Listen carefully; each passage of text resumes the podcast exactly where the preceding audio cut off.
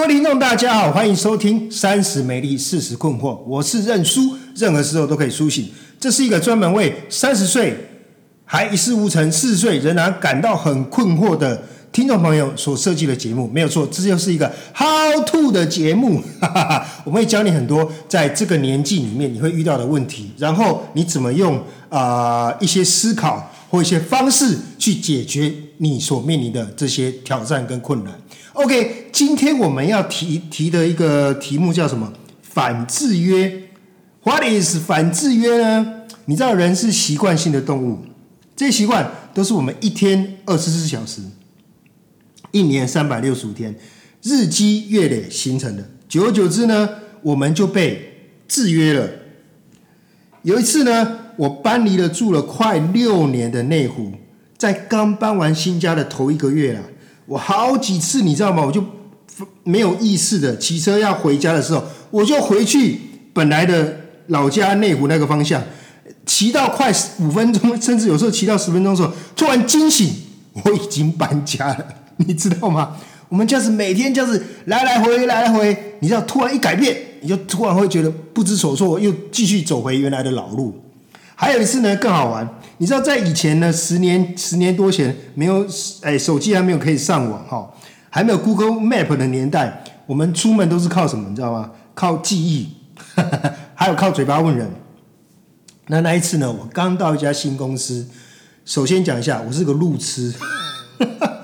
常常很多人很热心跟我讲说很多捷径啊，比方说我们现在约在哪里吃饭啊，要去哪里啊？我跟你讲，你怎么走走走走会比较快？我说不行不行，你要从我家开始跟我讲怎么走，我才会到那个地方去。所以你知道，路痴就是在没有 Google Map 的年代是很害怕出门的，因为我常常会迷路。好，那这一次的状况是这样子，呃。我到这家的公司的路线呢，基本上是 L 型的。那只要到其中一个路口右转之后就是我公司的，那我就记那一家 KTV，看到那个 KTV，那那 KTV 是很大一间的 KTV，然后我就右转。然后有一天呢，我上班的时候呢，我就一直骑骑骑骑过了，我怎么样就是找不到那家 KTV，然后我来来回回在附近就是就是 U turn 了好几回这样子。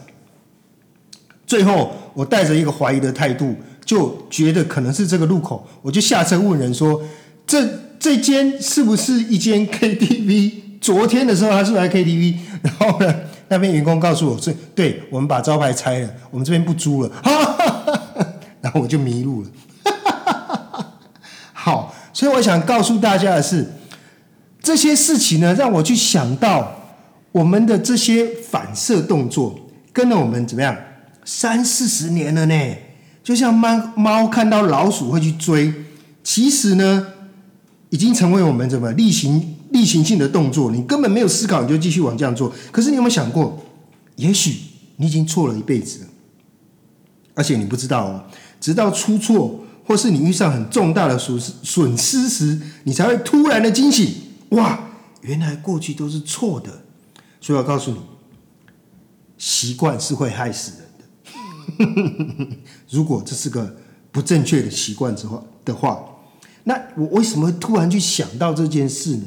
这件事情是这样，这件事情我突然会开窍的原因呢？发现这个制约，我我这个制约的事情实在太严重了，都是因为一部电影，一部让我受惊的电影，受惊吓的电影。这部电影名字呢叫做《流浪地球》，没有看过的你你你赶快上网去看一下。非常非常的好看。那这一部电影呢，其实蛮新的，在去年二零一九年的时候上映。它上映的时候呢，它是中国大陆第一部独立制作的三 D 科幻冒险电影。成本多少钱呢？五千万美金。全球票房多少钱？你知道吗？七亿美金。的，真的是厉害了我的国啊！我目前看到的资料是，它是啊，目前中国第三高的这个呃。呃，电影的票房，那这个故事这样子哦，它是描述太阳要急速的老化，所以人类呢开始启动流浪地球的计划，准备制作出呢一万座的新兴发动机和两千座的转向引擎。哦，这这意思是什么？他就是说希望透过制造这些发动机跟这些引擎，把地球啪带领地球逃出太阳系，这样子前往新的家园。后来你知道吗？计划失败了，眼看着全人类就要毁灭了。这时候有一个英雄就出现了，他的功能就要干嘛？负责牺牲自己来拯救全人类。你有没有觉得这故事有点熟悉？这情节有没有觉得很熟悉？这部电影呢，在 Google 的评论呢，百分之八十三的人都非常喜欢这部电影，包括本人小弟在下我也觉得呢，这部电影实在是非常非常的好看。但你知道吗？我看完之后的那一个星期呢，我整个人觉得很不对劲。奇怪，这也不是一个恐怖片呢，为什么会觉得这部这部片不太对劲呢？我老是觉得这部片哪里怪怪的。可是你知道吗？我就说不上来哪里怪呢。后来呢，我就突然恍然大悟，哦，原来啊，原来我过不去的那些点啊，包括有什么你知道吗？拯救世界的是中国人呢，不是白人。不是美国人呢。第二个是电影内发生的场景，不是洛杉矶，不是纽约，是上海，是杭州，是这些大陆的省市，你知道吗？而且啊，我们台湾的这个地图呢，还曾经出现在电影的画面两秒。然后那些太空船啊，先进的设备啊，技术啊，居然都是上面都写中文，而且都是主角。里面的全全部人都是中国人，哇塞！然后我就终于知道说，原来我觉得怪的地方在哪里。因为从小这一类的电影呢，从来都只有一个地方生产，就是好莱坞。那我们从来看到这种电影呢，都是什么？不是美国人，就是白种人。因为呢，世界的中心呢，从电影啦、历史啦，从来都不是中国嘛。哈，那小时候我们看到啦、听到的这些。高科技的品牌啦，或什么登陆太空啊，外呃外太空啊啊，全部都嘛是美国，全部都嘛是西方世界，从来都没有中国的中国人的事，对不对？因此呢，当我的感官从眼睛到耳朵都被西方的电影音乐所制约了，就觉得这种这种东西应该是西方的哦。从音乐，从电影，从文化，可是呢，如今。当今天我们中国强盛起来了，我们的食衣住行娱乐充满了无数的中国元素的时候呢，你会不会觉得不太习惯？尤其是我们这一代台湾的这个三四十岁的中年人，成长的过程呢，怎么样？都是一大堆的这个条条框框绑住我们。这时候呢，我们会更容易陷入什么这种制约当中？而且呢，我告诉你。你是不自知的哦，就像我一开头讲的那个，呃，我我搬家，然后呃，居然还是骑车回我的老家去，就是我们这种制约的习惯，其实是你在没有意识的状况下，你就继续的被制约当中，这样，所以呢，我们中年人呢就会发展出一套长期以来这种制约的习惯。你知道为什么？因为他们不喜欢、不愿意被改变。可是你想想看哈，你有没有可能用错的方法，正在做一件对的事情？OK，举例来说，我已经游泳十几年了。呃，二零二零，今年、去年二零一九年的时候呢，我找一个教练，我终于完成了我长久以来的梦想，找一个教练教我仰视。我以前都不会游仰式，就哦，我觉得游泳式好像应该很轻松嘞。哦，真的是，我游到手还手还那个扭到，去看医生，看了一个月，一个月才好起来。因为你知道，我以前都觉得游仰式应该很简单，其实仰式没有很简单哦。然后呢，我顺便呢，呃，我有仰式的时候，我请他指导我的蛙式跟自由式。我告诉你，我以前都是。我我其实有点自学游泳了哦，就是有一个有一个大哥教我两次之后，后来我就自己游了，就乱游，就自己游了，就这样一直游了十几年。可是呢，我去年那个教练呢，第一次我被指导之后呢，哇塞，你知道吗？我告诉你一件很惊人的事情，原来我十几年游自由式跟游蛙式的方法，居然都错了。然后透过这个呃这个教练的指导之后呢，我游的那个姿势，呃，我不是说一定姿势要有多漂亮，不是这意思，而是说，呃，经过他指导之后，我游的那个方式变得很省力。第二个，速度变得非常快。第三个，我比较不用那么多的换气。哇塞，有没有很厉害？对不对？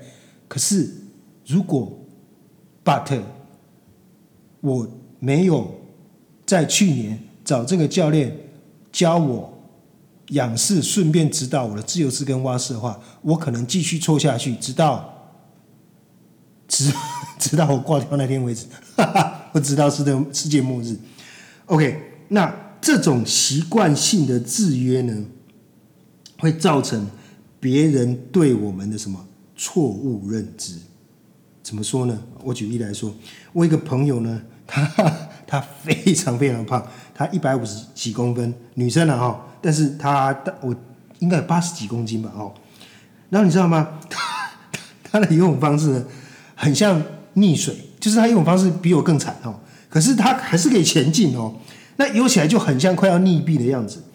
那 他每次去游泳池游泳呢，救生员就以为他要溺水了，就一直拿那个杆子要给他要救他。然后呢，他就很烦，他就把那个那个杆子拨开来。就是我跟你讲的，他他的方式，他游的方式真的很像要溺水。然后就是这样啊，就是那个那个动作又很大，然后水花又很大。你看，你一定看过这样的人在游泳池嘛？哈，还有，他也常遇到过了。他常在公车上啊，会一直被让座。我跟你讲，这不是他的错哈，其实 他实在胖到大家大家以为他是孕妇，这样就一直给他让座这样。好，那我想跟大家说的是说，这一种。很这种制约很大的一部分呢，是我们对自己的怎么样错误的认知，或我们对自己错误的学习。比方说，我刚刚讲的举例的游泳嘛，哈，那呃，可是你知道吗？我我我我去年这件事情让我就在想一件事情：我早一点导正我这些错误的游泳姿势，我这十几年的游泳就不会游的这么辛苦，这么坎坷，对不对？不过呢，我告诉你，在教练没有纠正我之前，我都以为我游的是正确的方式，我我的呼吸方法是正确的，我的手的动作、脚的动作也都是正确的，我就这样以为我是正确的，以为了十几年，而且还觉得大家游起来跟我一样慢是很正常的。别人游得快，是因为他有天分。我我我真的这么以为哦。那我就以为大家有自由是应该都很坎坷啊，其实没有，是因为你自己方式不对。可是你我我要告诉大家是说，没有一个人，包括我在内，喜欢被纠正，因为呢，那代表说你说我错了，我的方式不对。哦，那我的经验是错的。这个对很多人来讲没办法接受，因为我我前面讲没有人喜欢被改变嘛，哈。那当你被纠正的时候，就代表你被说服了，代表我被打败了。那每个人的观念、偏好、立场呢，都是他经过过去无数的选择所存留下来的结果。因此，我累积的这些经验、选择相信，我现在的这些呃决定是对的。如果你把我说服了，代表我被打败了。你要改变我，代表我错了。所以你觉得你有看过对人说教？你有看过成功的吗？说教永远不能改变人。那 OK，那我们到底该如何导正，或者让自己可以察觉到，对不对？导正可能是你自己导正哦，就是突然察觉到，就像我一样，或者是说别人导正你，这是有两种。然后你能开始去反制约呢？要怎么做？我觉得呢，呃，我慢慢领悟出了一些道理，跟大家分享。首先，你不要被自己的过去所绑架，也就是说，你要认输，发自内心承认说我输了。当然了，我不是说你要像大哥一样开记者会，告诉大家说我犯了天下男人都会犯的错啊，你不用这样做了哈，也不需要这样做，因为这个认输呢，是你对自己察觉后的结论，就是我输了，我错了，好，所以呢，你不用去昭告天下，你也不用去昭告任何人，只要告诉我自己说，哦，原来我做错了，那那这那这 OK fine 哦，然后呢，大部分的人，包括我在内。不愿意认错的原因是因为什么？面子，是 是对，就是面子。我也是其中的大户，非常爱面子的。那为什么要爱面子呢？因为这个面子呢，这么多年来让我丧失多少的机会，多少的金钱，多少时间。后来你知道吗？我在大妈的身上，终于找到可以。解掉我面子的这个答案，经过很长期的距离的观察，然后我终于领悟领悟出这个困扰我一辈子的解答。为什么从大妈身上呢？好，大妈的定义哈，嗯，我希望她年纪至少是六十岁以上，对我来讲，这这就就叫大妈。那你知道吗？这些大妈她跟你要东西呢，她完全不会拐弯抹角，而且还会加码。比方说，你知道我我我跟大家讲，我自己在种菜嘛啊，然后呢，我就问我们的邻居，有一个邻居啊，他已经八十几岁了，哎，那个那个呃林阿姨啊，你要不要吃一些我种的地瓜叶？好啊好啊好啊，然后 呢，我就我就我就想说，我意思意思摆点给他，没想到他跟我说，哎，那个不要拔太少，我我我我们家这礼拜那个都没有菜，是是报告是。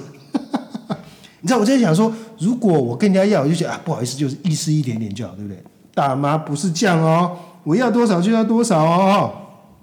好，另外一个，这大家一定有经验的，在公车、捷运上，你是不是常常看到很多的大妈讲电话非常的大声，是不是要让全全车厢的人都能够听到他家的大小事？他没有在管别人的眼光的。然后我们自己在讲电话的时候，我们就找个地方，然后把嘴捂起来，然后就很小声，好像做贼一样，有没有？然后就想，我奇怪，这些大妈怎么可以这么不要面子的，就就把把公车、把捷运当做他家客厅一样就讲起来了，你知道吗？我前天遇到一件事情，哇，也是我在游泳池里面，我前面有个大妈在游这个蛙式，哇，游的非常的慢。然后我在她后面，我就游自由式。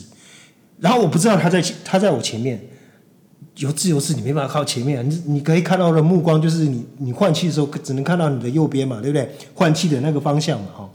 然后你就手伸出去嘛，对不对？然后嘴巴嘴嘴那个头就抬起来要换气嘛，哈。然后我的手伸出去，我就打到他呃后踢的这个蛙腿，就是他的脚，打到他的脚，连续打到两次。然后我就我就。抬起头来一看，哦，原来他就在我的正前方。然后呢，我就停下来，我就发现我必须要绕道而行，我要超车就对了。所以呢，啊，但我没有打方向灯，游泳池也没办法打方向灯，所以我就直接超车，超过他，用蛙式超过他，然后呢，冲到又冲回去我本来的那个，我本来想要想要讲车道游泳的那个水道，所以我就超前了啊，然后快速的。到了那个呃，游到了那个游泳池的边边，然后又脚一踢，哦，又回来了这样啊。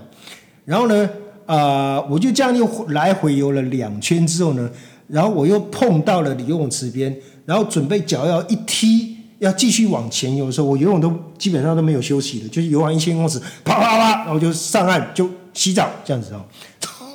正当正当我的脚要一踢出去的时候。我就突然发现有人抓了我一下，我的脚把我拉回来，然后我就我就被拉回来了，这样哦，我想说奇怪，我是我是想我是脚抽筋这样哦，原来是有个大妈把我拉下来这样，然后呢，他就拉拉下来之后，他就他就开始训话了，他说你知道吗？你刚刚那个游泳的时候一直打到我的脚，或很痛痛到我是怎么样怎么样？说好，对不起对不起对对对不起对不起，然后我就想说哇塞。这个这个大妈实在是，实在是，我就想说，如果是我的话哈，我我应该会怎么做呢？我就会忍气吞声啊，想想就算了，对不对？或者是即使有可能我真的把他打到很痛了，或有可能呃别人把他打打到很痛了，就是游泳的时候总是会遇到这种状况嘛，哦，我我基本上我也在岸边等他啦。就等到他时候，我就我觉得，哎，不好意思哦，你刚刚游的时候，你游太慢了，然后我在前面，就是你在前面，然后我我就没办法追追，你有打到我，或我有打到你，我们就有会这样子，就是很委婉的去去转告别人嘛，不是哦，就是一手一手把我的脚拉起拉下来，管我有没有在游，管你的就拉下来，开骂海骂一顿这样。好，那你知道吗？呃，有这么一说，是这样说的哈，大家参考一下。大家是这个是因为说这些大妈呢，经历了生产的这个这个这个疼痛啊，啊，不只是疼痛，你知道生产的时候，女女人要在一堆陌生的医生护士面前怎样，就就是要敞开你自己嘛，哦，才可以把小孩生下来嘛，哦，那那你知道吗？导致呢，经历过这个事件之后呢？他们把面子这件事情怎么样，全部给豁出去了。嗯，然后想说，哎，所以这是怎么样？要试试自己面子的底线到底在哪里哦。我多年前呢，开始领悟出了这个道理之后呢，我就开始卯足全劲，不断试探我的面子的底线。我称这招叫做什么？以毒攻毒。好。我我我怎么做呢？我为了克服自己的很多的这些制约造成的恐惧跟不安呢，所以我就拿榔头来砸自己的脚。那实际上呢，我是怎么操作操作这个这个这个这件事情呢？我举一些例子让大家明白。比方说，第一个，我会去找人帮忙。这这这这有什么了不起的？好，我告诉你。我们的节目叫做“三十美丽，四十困惑”嘛。到你们这个年纪，你要去找一个什么二十几岁的人请教电脑，你要去，你要去找那个柜台小妹问他说一些这个公司的什么什么东西要怎么弄，你有时候真的很难开口哎，是不是？啊，我不知道别人，我是很难开口啦。所以我就开始很勇敢的去找任何人帮忙任何事情。第一个，第二个，跟人打招呼跟微笑。你知道，我们公司也是少说也有几百人哈，我就发现大家其实还蛮冷漠的，然后我就开始呢做一件事情，一早进公司跟遇到的每一个人 say hi，say good morning，当然大部分人都是惊讶，哎，怎么有一个人突然会跟你打招呼这样？当然也有一些人呢，就是一脸那个一脸臭脸，继续就觉得呃，公立项了。哈哈哈因为公司人太多，大家不不认识彼此嘛。可是我觉得这样很好啊，就是跟人家 say 个 hello 啊，对不对？人家不理我也无所谓啊。还有第三个就是什么？当招待，比方说婚礼啊或者活动的时候呢，我就去主动的去去去去这个争取当招待，你就可以去接触很多的陌生人，带位啦，或者是给他们指引啦，哈。呃，第四个。跟害怕或者是喜欢的人讲话，这也是我自己突破自己的方式。比方说，我第一集里面讲到怎么样，跟我关系很不好，或者是每年讲话不到三句的这个我爸爸，两人去泰国自助旅行十四天。其实呢，这也是我自己强迫自己进入一种呃会让自己害怕、恐惧的状态。这时候呢，因为呢，你无所遁逃，你必须整天面对这些高强度的压力跟你的呃恐惧。很奇怪呢，你反而经过了这个之后呢，你就可以克服这个恐惧了，充值就不顾面子了，就像这一大妈一样。我希望我有一天可以做到，在游泳池，如果有人这个呃踢到我的话，我就把他手跟脚拉下来。好。因为呢，我这样子不断测试我的不要脸的底线它极限到底在哪里。接下来呢，我就觉得，哎，我已经前面已经做那些怎么样？呃，level one，有点像那个那个有点像那个打电动 level one。就接下来我就觉得，这些已经没有办法让我觉得已经太基本了，所以我接下来进到什么 Level Two，也就是限制级的，哈哈哈！注意听哦。第一个，我去做了肠胃镜，不，肠胃镜有什么了不起的？我告诉你，我是可是挣扎了三四十年，我才才在前几年终于去做了第一次肠胃镜啊！而且我跟你讲，要做就又一次做这样子，就一次把肠镜跟胃镜一起做这样。因为呢，我觉得肠镜跟胃镜是很恐怖的事情，做那个哇，你要有一根管子从从你的嘴巴从你的肛门伸进去，然后照相，然后这样，我不觉得很很恶心吗？然后你全身要被脱光光这样。啊，我我当然我是有打麻药了啊，所以呢，去做肠胃镜，这也是我前几年的突破。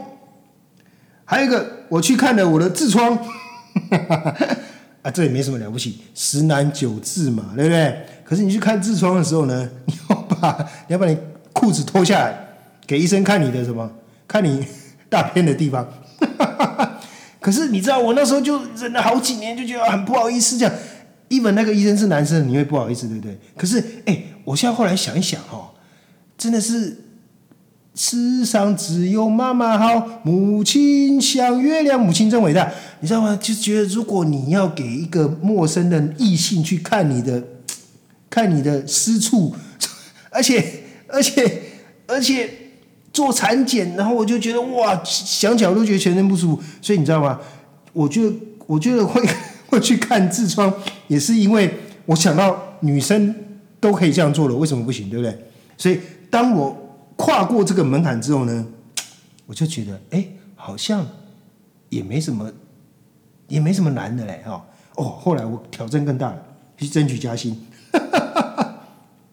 还有呢，像征服、争取我的权利，我以前呢都会忍气吞声啊，就觉得啊，算了算了算了，现在不是，就觉得该我的我就要去争取。最后一个就是向别人请教电脑、网络的事情，哦，因为毕竟我们不是专家嘛，哦，你卡了三天的事情呢，别人呢可能三秒钟就解决了，哦，那上面是我我主动去迎战的，去挑战我面子极限的事情，可是如果是被动呢，哦，我这边有一些被动的例子。第一个就是我国中的时候一个英文演讲，你知道我有一天那个以前中午睡午觉，然后呢午觉醒来之后呢，那个班长告诉我个好消息，就大家趁你刚刚睡午觉的时候，推举你去参加代表班上去参加那个英文演讲比赛。我说哇靠，你们这是趁人之危啊！然后呢？我想，我不能够辜负大家对我的一番的一番的好意嘛，对不对？所以呢，我很努力、认真的准备了这个那个一篇的英文演讲稿，这样。然后呢，但是你你到台上不能看那个讲稿，你要背下来。那后来呢，就轮到那一天，就是每一个每一个班级有个代表，就上上台去做一个英文演讲嘛。然后轮到我上台的时候呢，我就很开心，我就想说，哈哈哈哈林北来啊呢，然后我就 吸了一口气，Ladies and gentlemen，我大概前后沉默了三秒钟，因为我讲完 Ladies and gentlemen 之后，我就脑中一片空白，我完全不知道太紧张了，还是说，还是说那个一时忘记。两三页的演讲稿内容可能都有吧，我不知道要讲什么，因为脑中一片空白。Thank you，我就，所以我我人生的第一个英文演讲就只有三呃，Ladies and gentlemen，Thank you，所以四四个字，我就下台了。从此我就非常害怕公开性的英文演讲。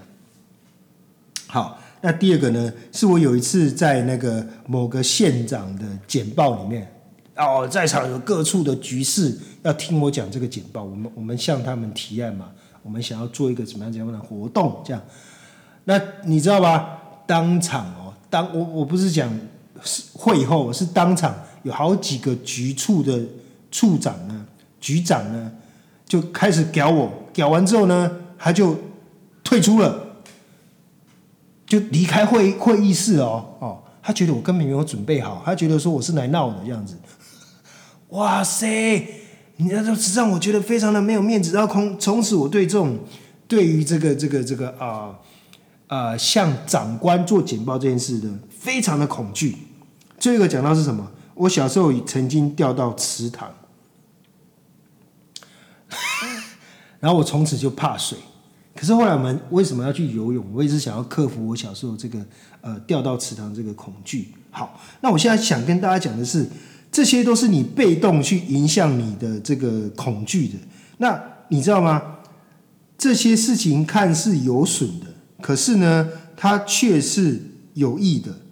怎么说呢？你要相信万事都互相效力。好，那如果呢？坦白说，我刚前面讲的这几个例子呢，如果你拿捏的不好，或者你事后你诠释的不好，你很可能造成一辈子的阴影。比方说，我讲的英文演讲嘛，对不对？还有我讲的我掉到池塘嘛。可是，可是你知道吗？我小时候大概就有这种功力，就是哪里有痛苦我就往哪里去 撒盐这样子，只要勇敢面对，我就可以克服那个我本来的恐惧。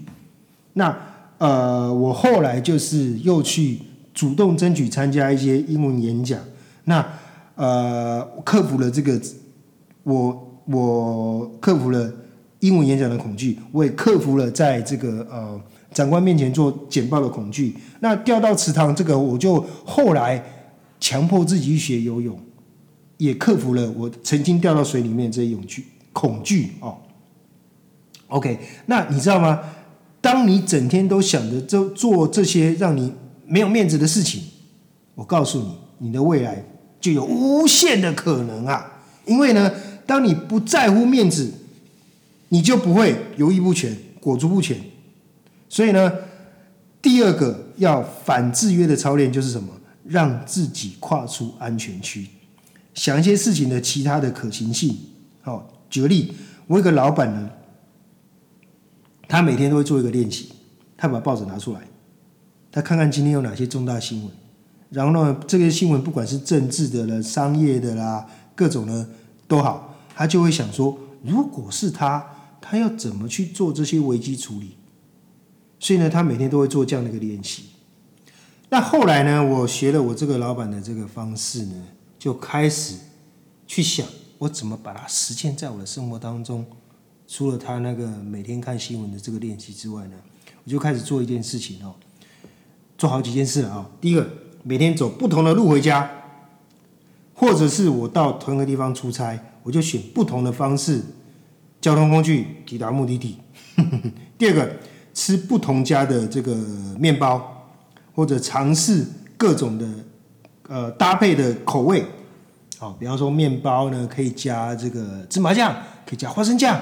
可以加这个这个呃大蒜酱哈，或者是加蜂蜜，我就开始做各种不一样的尝试。好，第二个，同一家餐厅点不同的菜，你知道吗？人是制约，或者就哎，老板跟以前一样，没有，我以前都这样，没有错。后来我想，哎，不对啊，他可能还有其他好吃的，可是我可能永远都不会吃到那几样菜，因为我就习惯吃我喜欢吃的菜嘛，哈。所以就开始要跨出你曾经习惯或舒适的一些选择哦。第四个，跟不同的工作背景、年纪的人怎么样聊相同的问题？哎，你看看他们会有什么新的火花或新的观点会跟你不一样。第五个，买不同品牌的衣服、鞋子。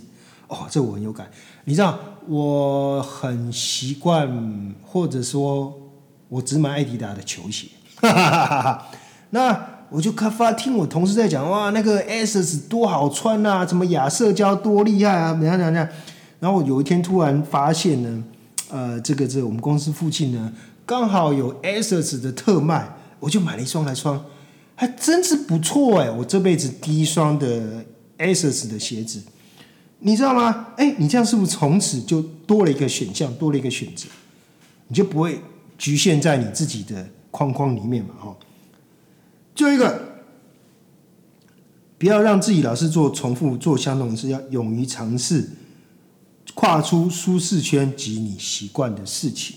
好，经过这么多年这些不要脸的自主训练之后呢，我发现我的人生呢，从做什么事都害怕，到现在觉得说，只要不死人哦，我都可以来试看看哦。所以自从开始这些反制约的练习之后呢，我的包容度就变得非常的大。而且我相信我不一定是对的，我可能会错。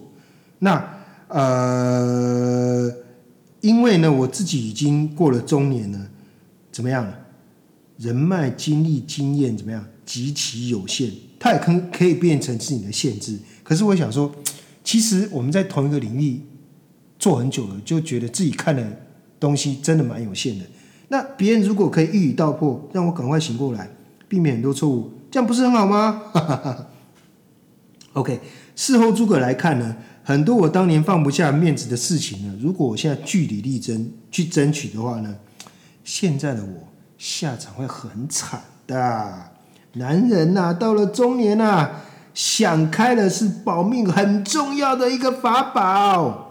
你没有很强，可是你也不弱，所以在自信跟谦卑当中，你要找到一个平衡点，保持弹性。不要去顾你的面子，把事情做好才是王道。OK，这就是我们今天跟大家分享的反制约。我们下一次再继续跟大家分享其他更多更好的有关三十岁跟四十岁的话题。下次见，拜。